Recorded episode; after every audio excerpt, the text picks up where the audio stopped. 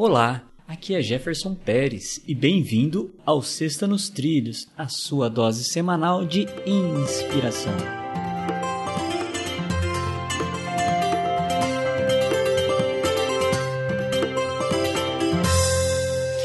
E aí, Mr. Edward, tudo tranquilo e nos trilhos? Tudo nos trilhos, Jefferson. E você?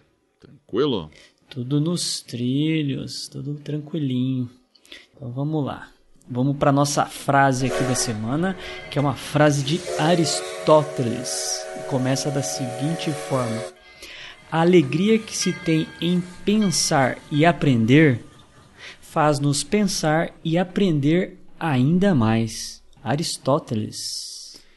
É, assim, eu acho que se a gente não tem alegria em aprender coisas, eu, eu, eu, sempre gosto da palavra curiosidade. Quando a gente é curioso por algo, a gente fica animado e quer aprender aquilo, né? Eu sou muito movido pela curiosidade, então, e eu gosto muito de aprender coisa nova, de estar tá estudando, de estar tá fuçando, e, e eu acho que quando a gente começa a sentir, tem momentos que a gente flui, atinge aquele estado de flow enquanto está aprendendo aquilo, nossa, dá um efeito, um efeito multiplicador, né? Porque você começa a sentir prazer por aprender, aí e isso dá mais motivação de você continuar ainda aprendendo. Então esse é o estado que eu gosto de estar, sabe, Jefferson?